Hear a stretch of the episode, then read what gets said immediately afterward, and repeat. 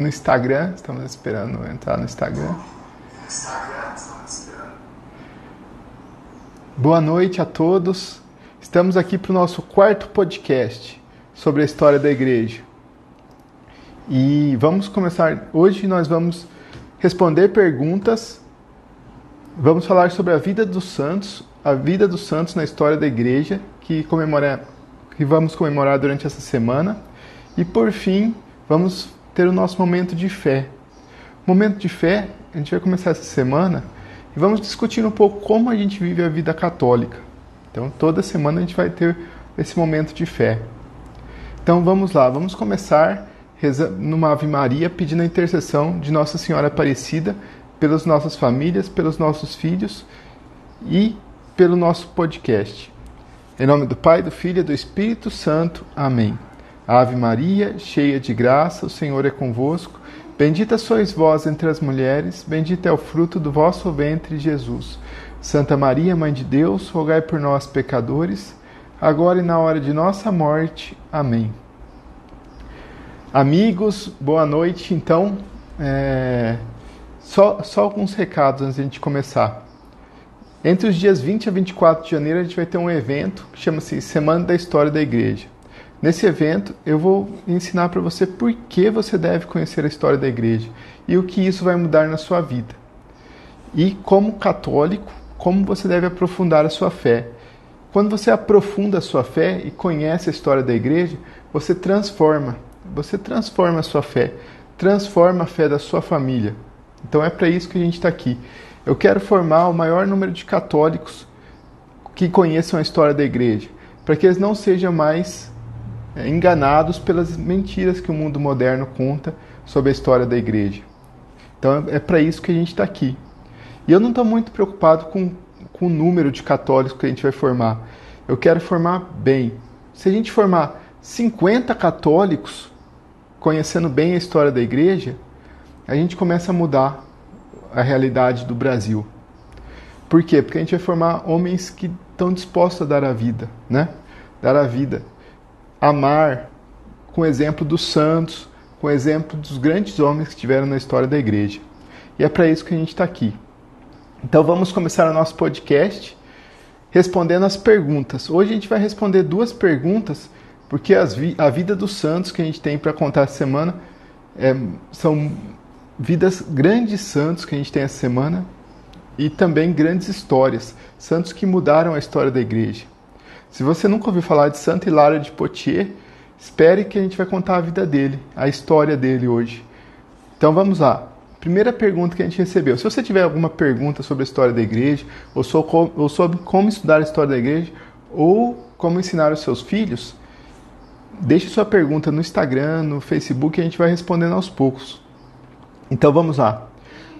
É uma pergunta, sim, provavelmente quem fez essa pergunta é protestante. Mas eu quero responder. Por quê? Porque a gente está acostumado com todo dia ouvir esse tipo de indagação, né? E eu quero falar para vocês como, como eu encaro isso. Então vamos lá. Por que a Igreja Católica adora imagens? Bom, primeira coisa, quando você conhece a história da Igreja, você sabe que a Igreja enfrentou essa heresia dos iconoclastas. Iconoclastas quem eram? Era uma corrente de hereges que andaram quebrando as imagens da, das igrejas, porque eles diziam que não deveria fazer imagens. Olha quão, quão antigo isso. O, a heresia dos iconoclastas é do século V, né? E então a igreja enfrentou isso há muitos e muitos séculos. No, e ela chegou a, chegou à conclusão, foi ensinada pelo Espírito Santo, que você pode ter imagens, ícones. Isso é muito bom para a nossa fé. E vou te dizer uma coisa: se você adora imagem, você não está dentro da tradição católica. Né? A Igreja Católica nunca ensinou ninguém a adorar imagens. A gente adora quem? A gente adora Deus. Deus na, nas três pessoas: Deus Pai, Deus Filho e Deus Espírito Santo. Então a gente adora a Deus. A gente venera o que? Venera Nossa Senhora, venera os santos, tem respeito por eles, né? E eles são intercessores nossos, nossos porque a gente pela questão a gente tem que falar um dia sobre a intercessão dos santos, porque é muito importante para você ter essa ideia de intercessão dos santos, para que você possa entender toda a doutrina católica. Então, a gente não adora imagens. A gente tem as imagens com respeito, né? A gente tem uma veneração pelas imagens, a gente olha para que por quê? Porque elas refletem, né? Elas refletem o, as, nos levam a Deus. Você, quando você olha para, por exemplo, para uma foto de um filho seu ou de um parente seu próximo que você gosta, você está adorando aquela, aquela foto? Não. Você está olhando aquela foto com respeito e lembrando do seu, do seu parente, né, do seu filho ou de alguém que você gosta. Então a gente tem as imagens dessa maneira. A gente olha a imagem, por exemplo, de São Pedro. Você lembra de São Pedro e você pede intercessão a São Pedro, não para aquela imagem. Essa que é a doutrina católica. Mas eu sei que não adianta explicar muitas vezes esse tipo de coisa para as pessoas que fazem essas perguntas, né? Então, quando eu recebo essas perguntas pelo Facebook ou pelo Instagram, eu, eu não entro em uma discussão. O máximo que eu faço é eu rezo uma Ave Maria por aquela pessoa. Por quê? Porque ela está ali, ela tá ali, ela não tem o conhecimento total da história da igreja, ela não conhece as bases da doutrina católica, e ela está ali, às vezes, muitas vezes, repetindo, repetindo, repetindo o que ela ouviu, né?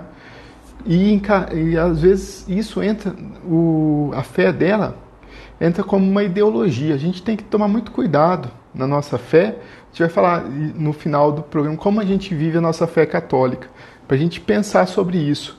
A gente tem que tomar cuidado para que a fé não se torne uma ideologia, né?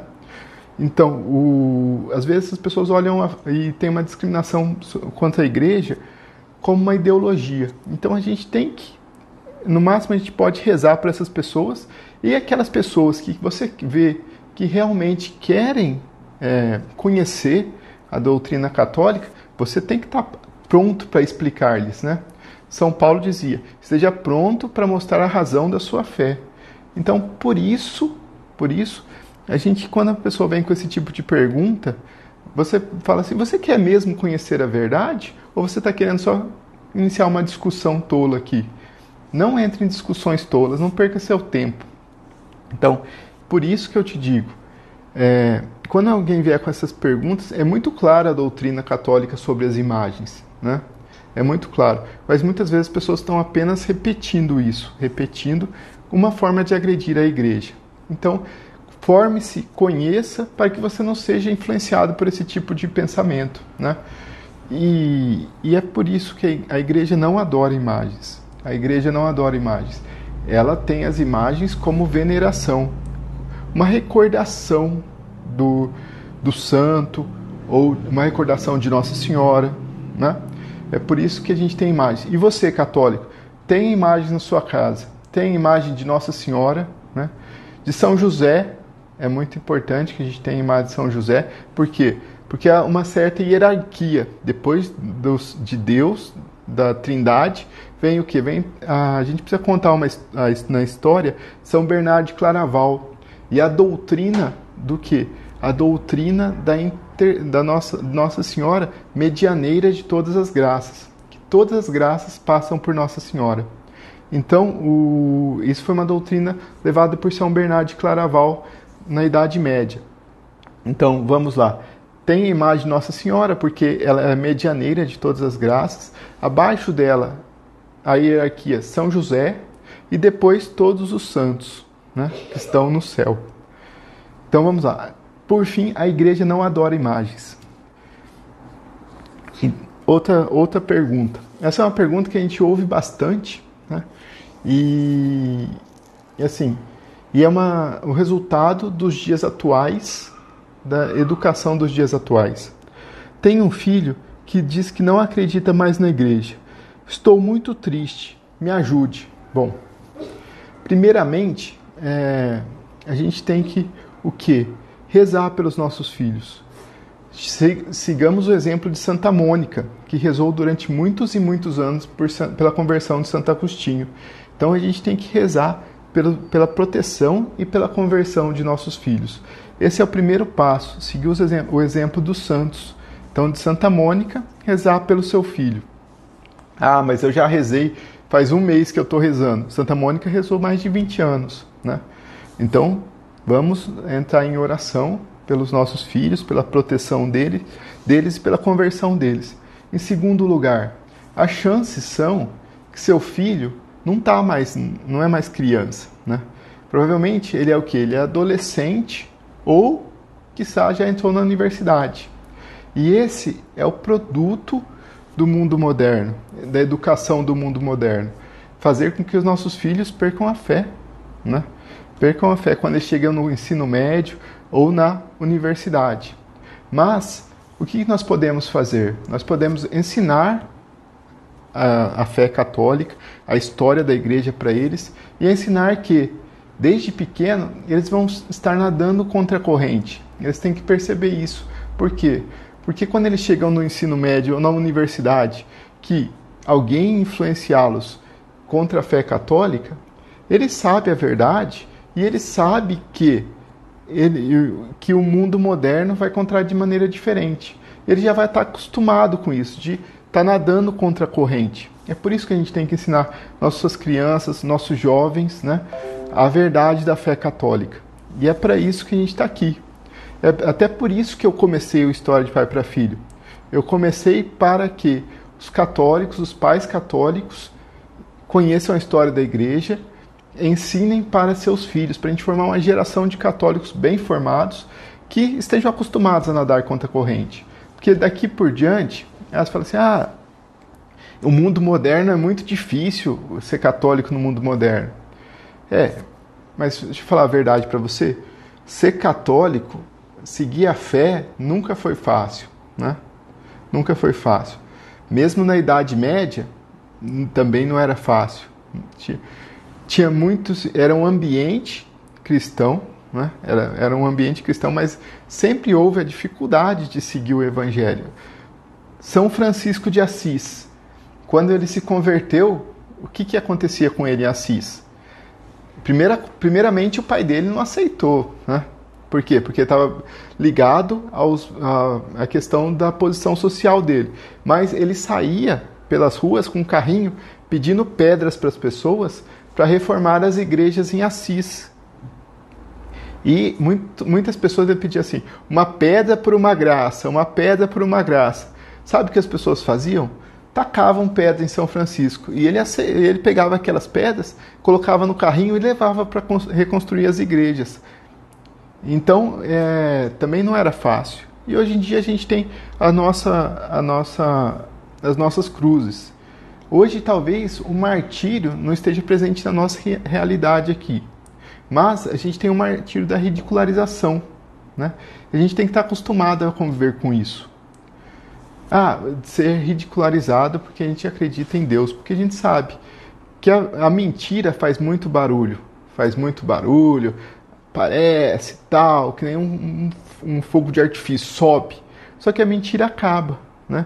E a fé e a verdade continuam ali, muitos e muitos séculos, né? Quem, quantos e quantos homens acharam que ia acabar com a igreja? E a igreja está aqui, né? E nós estamos aqui. Então a igreja pegou o, o que os, o Jesus ensinou aos apóstolos e pela sucessão apostólica trouxe até os dias atuais, né? Então, voltando, o, o seu filho pode ser que ele esteja sendo influenciado pelo, pelo ambiente que ele vive. E se você não ensinou ele a nadar contra a corrente, a chance é que ele chegue na universidade, no ensino médio, ele vai acabar cedendo, né? Porque a pressão é muito grande. Então a gente tem que formar os nossos filhos. E agora? E agora que ele já não quer mais acreditar na igreja? Qual que é o primeiro passo? Brigar, discutir? às vezes não, não é o caminho correto a se seguir, né? Às vezes ele está precisando de argumentos, né? De argumentos. E se você não tiver uma formação católica para contra-argumentar, para expor a verdade para ele, e se você também não tiver uma vida católica, se você não tiver uma vida, se a gente não tiver uma vida de exemplo para os nossos filhos, fica mais difícil dele acreditar na gente, né? Se a gente fala uma coisa e vive outra, essa é a grande dificuldade né, da vida cristã. A gente falar uma coisa e viver outra. E talvez isso Não não, não que seja o caso em questão, mas é uma dificuldade para que nossos filhos acreditem né? no, no, no que a gente está expondo para eles. E também, se você souber os motivos da sua fé, se você conhecer a história da igreja, você vai ter como ensinar seu filho. Você vai ter como contrapor. E é bom que você ensine antes que o mundo moderno, porque ele já vai conhecendo a verdade. Então, nesse caso, eu rezaria, eu recomendo que você reze pelo seu filho, que você estude a história da igreja, né? E deixe-o contrapor, deixe-o falar as razões dele, né? E com as razões, o que ele coloca de argumento, você discute a nível de argumento com ele, né? Você discute, é, contrapõe o argumento dele com o argumento católico e tenha conhecimento para explicar isso. É isso que você deve fazer. Mas, em primeiro lugar, rezar entregar nas mãos de Deus e Nossa Senhora. Se você plantou as sementes, saiba que se você plantou as sementes no coração dele, pode ser a chance são que futuramente as sementes vão brotar, né? Ele vai amadurecer. Você sabe que durante a juventude, a adolescência, sempre tem aquela aquela questão da soberba, né? Santo Agostinho passou por isso, né? Depois ele amadureceu e ele buscou a verdade. Então, as chances são que ele está na, tá na soberba, tá na, naquela questão de ah, eu, eu acredito só na ciência, tal, aquelas, aqueles pensamentos do mundo moderno. Mas não se desespere, reze, estude, converse, né, sem brigas, para que seu filho e viva uma vida cristã também. Siga, siga o, o exemplo do nosso Senhor Jesus Cristo. Bom, essas são as duas perguntas que nós vamos responder hoje. Agora a gente vai contar a vida dos santos, os santos na história da igreja. Por quê? Porque a gente sempre se preparar para viver a vida dos santos nessa próxima semana, o exemplo deles para nossa formação católica. Que os santos são exemplos para que a gente possa espelhar a nossa vida, né? E vamos lá. Vamos começar com o santo de hoje. Santo de hoje, Frei Gonçalo do Amarante. Frei Gonçalo do Amarante ele foi, ele nasceu no século 13, o, o maior, o século maior da cristandade, né? Anos 1200 que a gente teve as universidades, tivemos São Tomás de Aquino, né? Então é o ápice da fé, é o ápice da humanidade, século 13. Tivemos São Luís, a gente contou a semana a, a sétima cruzada de São Luís. Então tivemos São Luís e esse Frei, Gonçalo do Amarante nasceu nesse século. Ele nasceu nesse século aonde? No norte de Portugal. A gente sabe que Portugal, a gente deve muito a Portugal. Por quê? Porque Portugal trouxe para o Brasil a nossa fé, né? Trouxe, primeira coisa que Portugal fez quando chegou ao Brasil foi rezar uma missa, né? Então a gente deve muito a Portugal a nossa espiritualidade, a nossa fé católica. Então a gente deve isso a Portugal e também o Brasil é ligado a Portugal, né? Por essa questão da fé. E, e a gente gosta muito de alguns santos portugueses. Eu tenho muita devoção a Nossa Senhora de Fátima também, pela aparição lá em Portugal. E São é, Frei Gonçalo da Amarante nasceu no norte de Portugal. É, ele teve uma formação, nessa época tinha os colégios dos conventos beneditinos. Ele teve uma formação num colégio beneditino, numa escola beneditina de um convento, e ele se destacou bastante. E ele entrou para a família beneditina, se formou, né? se tornou padre, até que ele foi nomeado arcebispo de Braga, no norte de Portugal. Depois disso, ele saiu em peregrinação, foi a Roma e a Terra Santa. A peregrinação na nossa vida de cristão é muito importante. Às vezes você ouve alguém falando: Ah, Deus está em todo lugar. Realmente, Deus está em todo lugar. Mas você não faz uma peregrinação para, no, para Deus. É você que está fazendo. É para você, é para sua fé. Para isso que você faz. Você se movimenta em nome da sua fé. Você vai à Aparecida não por, por causa de que Deus precisa que você vá à Aparecida. Você vai à Aparecida para quê? Para mostrar publicamente a sua fé e para ter um momento ali de recolhimento. Então, Frei Gonçalo foi para até a Terra Santa, né? Você via, nessa época as viagens eram muito mais difíceis, as peregrinações eram muito mais difíceis de serem feitas, né? E esses homens iam à Terra Santa E lá ele teve uma conversão profunda. Ele já era arcebispo e ele voltou com uma fé viva. Né? Por isso que a peregrinação é muito importante na nossa vida. Ele voltou com uma fé mais animada. Então ele voltou, entrou para a congregação dos dominicanos, que era a congregação de São Tomás de Aquino. Então ele entrou para a congregação e ele foi para uma cidade do norte de Portugal chamada Amarante. E lá ele pregou e ele se dedicou muito à cidade. Tanto ele que ele é tido como segundo fundador de Amarante. Por quê? Porque depois dele, depois do trabalho que ele fez na cidade, de administração e de cuidado pastoral com as pessoas, né? cuidado da, com a fé das pessoas, ele mudou aquela cidade. Até que no ano de 1262, esse frei entrou para o céu, né? foi declarado santo. Dia, amanhã, dia 11 de 1, vamos ter a festa de São Vital. Bom, se você, é, você não conhece São Vital, você deve conhecer um bispo brasileiro. Um bispo brasileiro que tem seu nome devido a esse santo, Dom Vital.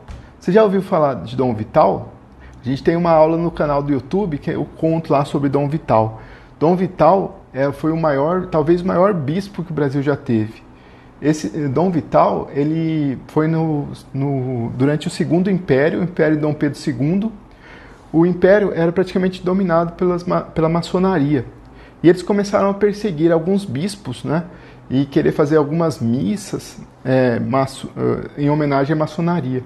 E Dom Vital, um, apenas um jovem, próximo de seus 30 anos, na diocese de Olinda, disse não, aqui em Olinda ninguém vai fazer missa não.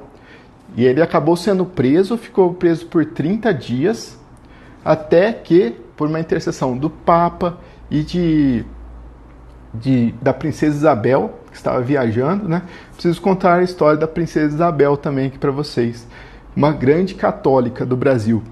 Então, esse Dom Vital voltou, é, acabou sendo solto depois dessa intercessão e se tornou um dos, dos ícones de, de bispo do Brasil. E ele tem um processo de canonização em andamento. Então, São Vital foi é, monge, pereg... monge, ele chamava monge ermitão na época, que ele vivia sozinho no deserto, no, no século 6 e 7, na região da Palestina. E depois de um tempo, ele mudou-se para Alexandria. E lá em Alexandria, ele começou um trabalho de evangelização diferente. Ele começou a evangelizar. A Alexandria nessa época era uma cidade muito grande e tinha muito problema com prostitutas. Ele começou a evangelizar as prostitutas da cidade e muitas começaram a se converter.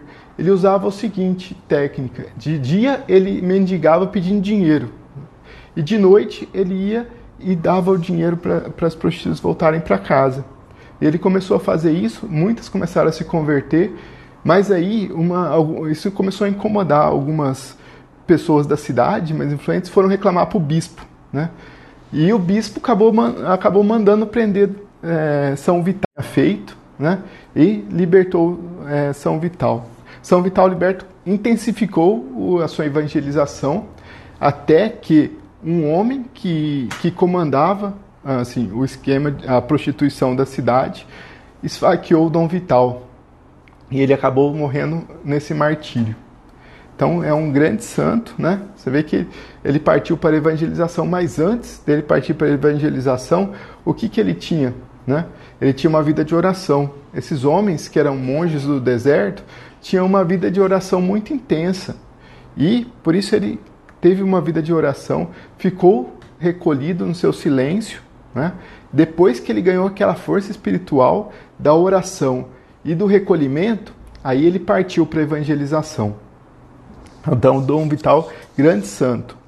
No dia 12, domingo, é São Bernardo. Não é São Bernardo de Claraval. É um São Bernardo que nasceu na Sicília no ano de 1605. Ele cresceu longe de Deus. Era uma época do Renascimento.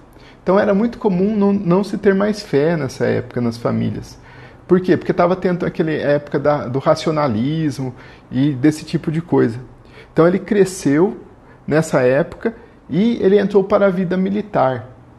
Depois que ele entrou para a vida militar, e ele nunca tinha conhecido Deus, né? não tinha sido evangelizado de uma forma correta. Ele, ele entrou para um duelo. Ele, ele arrumava muitas brigas no, exer, no, no exército que estava servindo. Então ele arrumava muitas brigas, até que ele entrou uma, em um duelo com outro militar. E esse militar o esfaqueou de morte. Né? Nesse momento, ele, ele conseguiu escapar e pediu um direito de asilo, que era uma forma que eles tinham de fugir do duelo. Então ele acabou escapando do duelo, acabou sobrevivendo. E nesse momento que ele estava naquele momento ali de quase morte, ele viu que a consciência dele pesou, né? A consciência dele pesou, ele viu que não estava vivendo uma vida muito reta e resolveu é, conhecer mais a Deus, conhecer mais pelas Sagradas Escrituras, começou a se evangelizar e teve uma grande conversão. Aí ele entrou para a família para os franciscanos e viveu daí por diante uma vida de muita humildade, penitência e serviço aos pobres. Depois, na segunda-feira, a gente vai contar aqui um grande santo que eu admiro muito, Santo Hilário de Poitiers. Santo Hilário, a gente conhece muito Santo Atanásio. Por quê? Porque ele ficou mais famoso no Concílio de Nicéia combatendo o arianismo. Mas, ao lado de Santo Atanásio, havia Santo Hilário de Poitiers, que combateu o arianismo no Ocidente. Né? Então vamos contar a história de Santo Hilário. Ele nasceu no ano de 315 na cidade de Poitiers, na França. Ele vivia uma vida hedonista. O que é o hedonismo? O hedonismo, basicamente, é, o, é um retorno àquelas ideias greco-romanas que a gente vê muito em voga hoje em dia, que dizia que o que? A felicidade né, está ligada à vivência dos prazeres humanos. E é basicamente o que o mundo moderno é. Só que é quanto mais você vive esses prazeres em busca da felicidade, mais a felicidade se afasta de você, como mostram os grandes santos, né? E as pessoas vão se afundando cada vez mais para buscar a felicidade, e cada vez mais a felicidade vai ficando longe, né? Nessa vivendo um, um prazer incessante, porque a sensação do prazer a gente sabe, ela passa rápido, né? E a felicidade não, a felicidade é uma coisa que vai que, que é construída, é construída com o quê? Com serviço, com amor e com tempo. Então ele foi aí a partir disso e, e chegou no ano de 300, no momento da vida dele, que ele estava nesse momento de ele não, não era feliz e precisava buscar a verdade. E ele começou a buscar a verdade, conheceu o Evangelho, as Sagradas Escrituras, começou a estudar. Estudou o Antigo Testamento, o Novo Testamento. Aí depois disso ele buscou o batismo. Ele se batizou e ficou conhecido como o Atanásio do Ocidente. E aí tá, tá uma coisa que a igreja, assim, que muitos santos fizeram. Ele, no Ocidente, ele desafiou o imperador Constâncio, né, que era filho de Constantino. Então ele, ele, desafiou o imperador Constâncio, que era ariano, que apoiou muitos os arianos, e, e ele desafiou esse imperador e o imperador o exilou, né? Mas ele não teve medo de perder a vida dele, ele teve fé. Então ele é um exemplo de conversão para gente. Ele viveu uma vida hedonista antes, se converteu, buscou a verdade e viveu uma vida santa depois, defendendo a fé. Dia 14 de janeiro, terça-feira, comemoramos Santa Elizabeth. Santa Elizabeth é a primeira americana que foi canonizada. E a vida dela foi o seguinte: ela, nas, ela nasceu nos Estados Unidos, de uma mãe cristã não católica e de um pai médico que não tinha religião.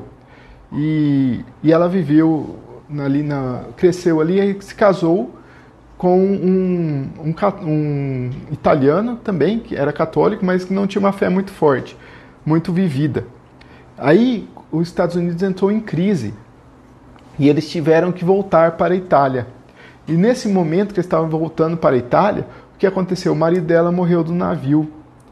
Aí chegou lá na Itália, ela continuou a viagem, chegou na Itália, eles tiveram que ser acolhidos por uma família. E eles foram acolhidos por uma família católica. E ela via aquele, aquela família católica, que aquela família católica era muito feliz, né? E vivia uma fé, né? Vivia a fé, tinha as imagens, e ela, e ela acabou se convertendo ao catolicismo e se tornou uma grande santa. E no dia, então, no dia 14 é Santa Elizabeth. No dia 15 de janeiro a gente comemora outro grande santo, Santo Amaro. Santo Amaro foi o, ele era muito amigo e filho espiritual de São Bento. Né? São Bento é o santo que trouxe a realidade do monaquismo para o Ocidente. Né? Já era vivida no Oriente, trouxe isso para o Ocidente. E Santo Amaro foi um dos primeiros discípulos de São Bento. E ele era um filho espiritual assim preferido de São Bento. Ele viveu as regras São, dos beneditinos com muita fé, substituiu São Bento no, no mosteiro de Subíaco, quando São Bento foi para Monte Cassino. E tem uma história muito interessante de Santo Amaro, um milagre que foi vivido por São Bento né? e, e Santo Amaro. Certo dia, isso é contado pelo Papa São Gregório Magno, que ele relata a vida de São Bento. Então, certo dia, São Bento estava lá no mosteiro, junto com Santo Amaro, e ele, São Bento era um místico. Então, ele era um, místico, um grande místico. Então, ele sabia, assim, sabia muitas coisas antes. Então, ele viu que um jovem estava se afogando em um lago próximo ao mosteiro. E ele percebeu isso e falou para Santa Amaro: corre lá e ajuda aquele jovem. E Santa Amaro saiu correndo do, sem saber que jovem que era, aonde que, que ele estava se afogando e se ele estava se afogando mesmo do lado. Ele só saiu correndo, só obedeceu, só obedeceu São Bento. Saiu atrás, saiu correndo e de repente ele chegou e salvou o jovem. Na hora que ele salva o jovem, ele percebe que o, e vi, olha para trás, vê todos os monges parados ali olhando para ele, ele percebe que ele correu em cima das águas. Então é um grande milagre que é contado de São Bento. Ele correu em cima das águas. Aí, quando ele saiu, todo mundo ficou olhando para ele e falou assim: Que milagre que você fez? Ele falou assim: Eu não fiz milagre nenhum. Quem fez foi São Bento, eu só obedeci. então, essa é uma grande história que Santa Amaro viveu junto com São Bento. Então, dia 15 de janeiro é a festa de Santo Amaro.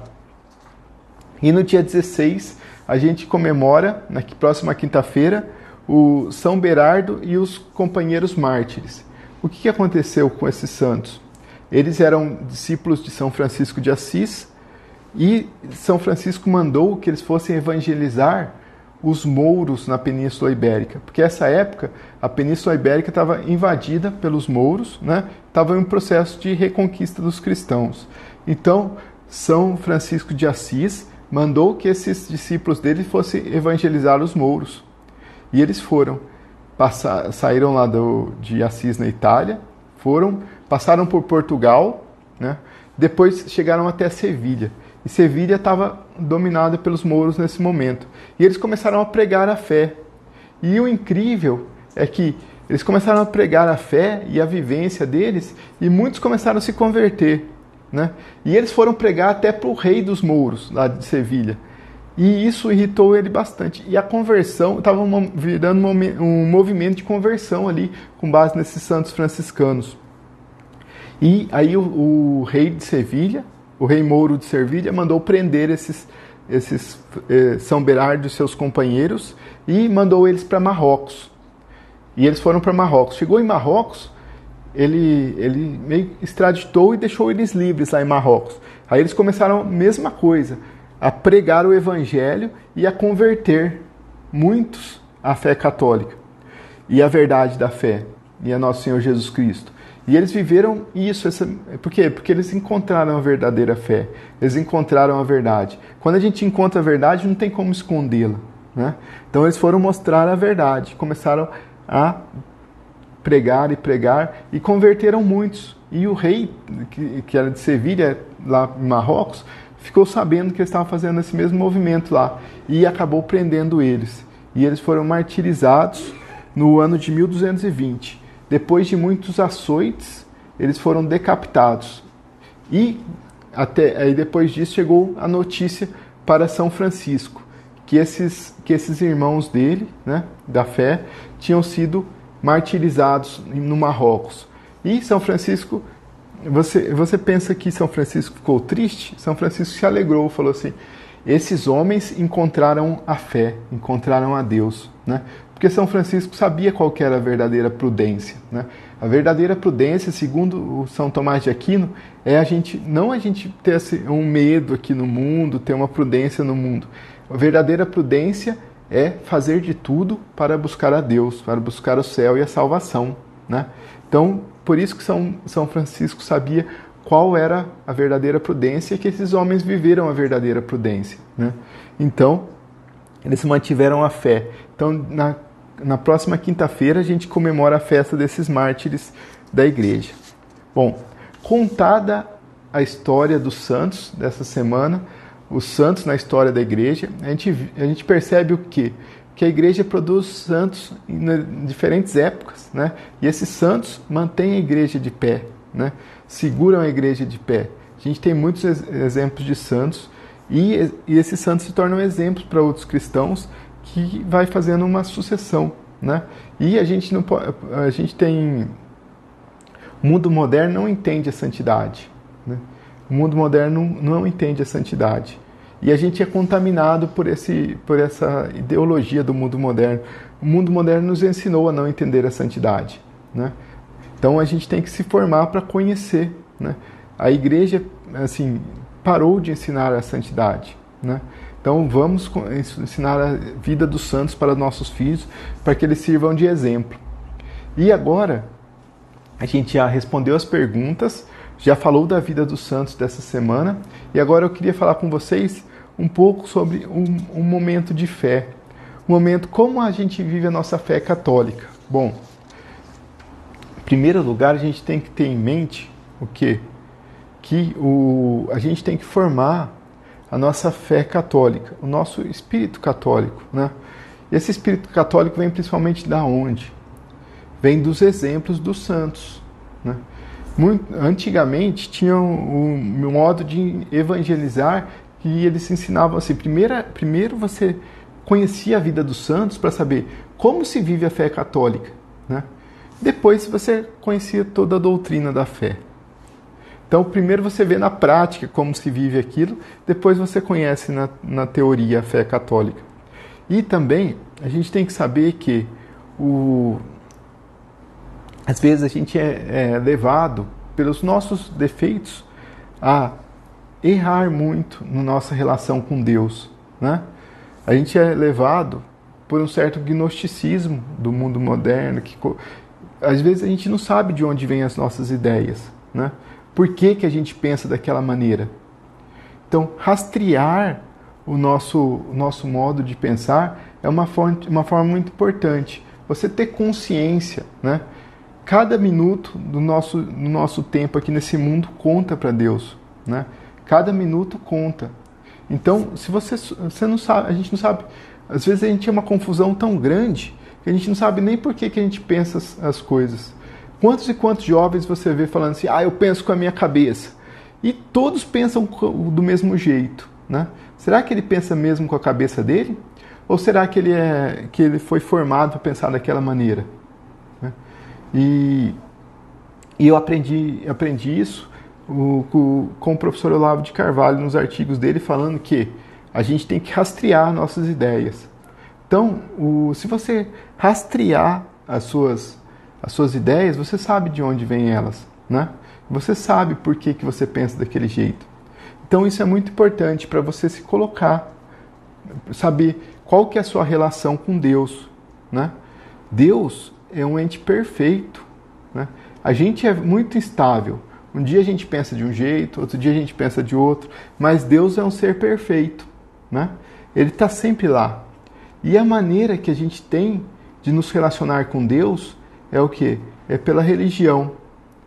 Muitas vezes as pessoas dizem: "Ah, eu eu rezo para Deus e tá bom, não preciso ir na igreja". Mas saiba que o, a igreja tem as ferramentas para você se relacionar com Deus. Tem os sacramentos, tem as orações, né? Então, primeiro, primeiro, você não cria uma coisa da sua cabeça, né? Primeiro você segue o que a igreja ensina, né? Se um dia você for um grande santo, ah, assim, ah, Santo Tomás de Aquino pensou coisa diferente. Cara, a gente não é São Tomás de Aquino, né? A gente não é São Tomás de Aquino. Então, o, a gente tem que seguir o que a igreja ensina, manter a nossa fé né? e fazer as práticas, as práticas diárias de oração, de, a prática de jejum, a prática de esmola, né? conhecer a vida do santo, estudar. Né? Para que, que a gente está tá nesse mundo? Né?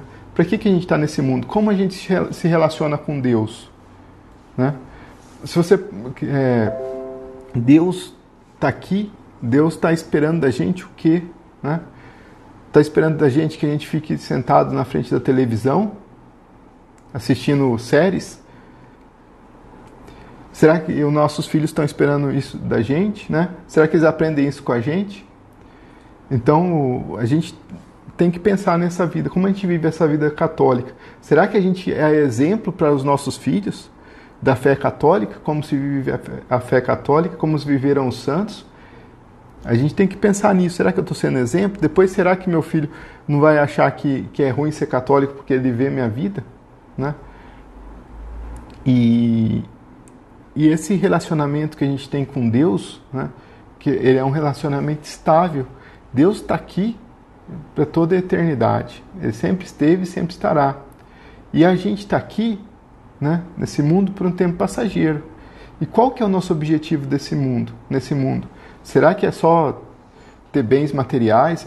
Que não que seja ruim ter bens materiais, desde que você tenha uma boa relação com eles. Mas isso não é o principal, né? Isso não é o principal. O principal aqui nesse mundo é o que é buscar o céu, é buscar as coisas do alto. Será que a gente está sendo, tá sendo exemplo pra, para os outros de como buscar as coisas do alto? Será que, que o que a gente fala, né? Será que o que a gente fala para as pessoas influencia a vida delas de alguma maneira? Muda o entendimento delas? Será que como a gente se comporta nas situações muda o pensamento e a palavra das pessoas? Se a gente olhar Santo Amaro, né? ele viu São Bento muitas e muitas vezes como São Bento agia. São Bento, ele viu como São Bento agia e quis agir igual, né? Será que nossos filhos, quando eles veem a gente agir, eles querem agir igual a nós? Ou as outras pessoas querem agir igual a nós? A gente tem uma responsabilidade como católicos nesse mundo, né? A gente tem que ser como Jesus nos pediu. Vá ao mundo e ensine-os, né? E ensine-os a quê? A viver como Jesus viveu, a ensinar, buscar ao céu. Então, isso, para isso que a gente está aqui, para isso que a gente está se formando, né? Como católico. Pra, e eu digo para você, é muito bom ser católico, por quê? Porque a gente não começou agora, né? A gente tem dois mil anos de tradição. A gente tem muitos e muitos santos contando, mostrando como ser católico, né? A gente é, tem um todo dia dessa semana tem um santo mostrando para você como ser católico, né? Tem Santo Hilário, tem o Santo Amaro, né? Então, todo dia você tem um santo mostrando para você como ser católico. Por isso que é bom ser católico. Você tem os sacramentos. Você tem a história da igreja, né? Ah, mas tem coisas, passagens difíceis na história da igreja. Sério, você conhece? Você conhece? Ou você olha com, as, com a com visão do mundo moderno para a história da igreja? Do jeito que o mundo moderno te ensinou. Então, por isso, ah, eu acho que a Inquisição foi, foi você, a gente conhece a Inquisição? A gente sabe para que, que foi? Você sabe o papel da Inquisição? Então, a gente tem que conhecer por quê? Porque senão a gente fica com a opinião do mundo moderno. Né? E a opinião do mundo moderno, saiba você, e a opinião do mundo sempre foi contra a igreja. Né? Você sempre teve o mundo como inimigo da igreja. Você sempre teve o mundo mostrando as heresias da igreja, contra a igreja. Né? Você teve o mundo colocando as heresias. Gnosticismo, arianismo e a igreja foi enfrentando tudo isso. Né? E ela nos trouxe o quê? Muito bom ser católico, por quê? Porque a igreja trouxe a fé dos apóstolos até os dias atuais. Houve homens que erraram na história da igreja? Houve, né? Onde há o ser humano, há o erro, né? Há o erro, porque a gente é marcado pelo pecado original.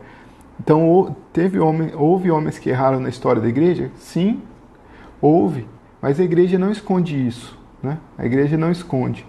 E quando você conhece a história da igreja, você não se deixa é, levar por argumentos que são colocados, como por exemplo, católicos adoram imagens, a igreja católica não sei o quê, o, a igreja é contra o desenvolvimento científico, a igreja matou milhões na Inquisição.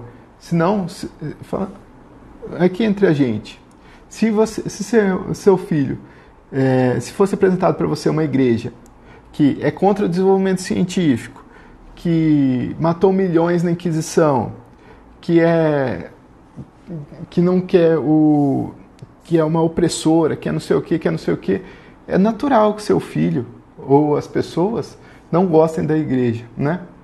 Como dizia Fulton Sheen, que nos Estados Unidos havia muitas e muitas pessoas que odiavam a igreja católica, mas havia poucas que odiavam e conheciam mesmo a igreja católica, né? Então, as pessoas odeiam pelo que contam para elas da igreja católica. E o seu filho, a chance é que seu filho vai ouvir contarem as coisas sobre a Igreja Católica. Se você não o preparar, se você não se preparar também, pode ser que você caia, né? Então a gente está aqui para formar os católicos, formar uma geração de católicos que vai mudar a nossa fé, conhecendo a história da Igreja. Não digo vai mudar a nossa fé, que vai uma, quero formar uma geração de católicos que conhece a história da Igreja uma geração de filhos que conhece a história da igreja, não mais se deixa influenciar pela, pelo mundo. Eu não, eu não quero ver mais assim. Meu objetivo é que eu não veja mais pais tendo que ouvir o que essa mãe que fez a pergunta hoje ouviu, né? Seu filho não, não ama mais a igreja. Por quê? Porque ele não a conhece, né? Porque ele não a conhece. Quando se ama, se conhece a verdade, não tem como não se amar, né? Não tem como fazer de conta que você não conhece a verdade. Quando, como se diz, quando se vê a verdade, não tem como desver, né? Então, esse, essa é a reflexão do nosso momento de fé que eu queria deixar para vocês. E como a gente vive a nossa fé católica. Então, muito obrigado a todos que tiveram presentes. Pode deixar sua pergunta que a gente vai vai respondendo, vai conversando aqui e não se esqueça de, escrever, de se inscrever na nossa Semana da História da Igreja, que vai estar no Instagram, o link da bio, na bio do Instagram. Você clica lá, vai para o site e você vai ter informações sobre a Semana da História da Igreja. E se inscreva e esteja presente lá. Um abraço a todos, fiquem com Deus, boa semana. Tchau!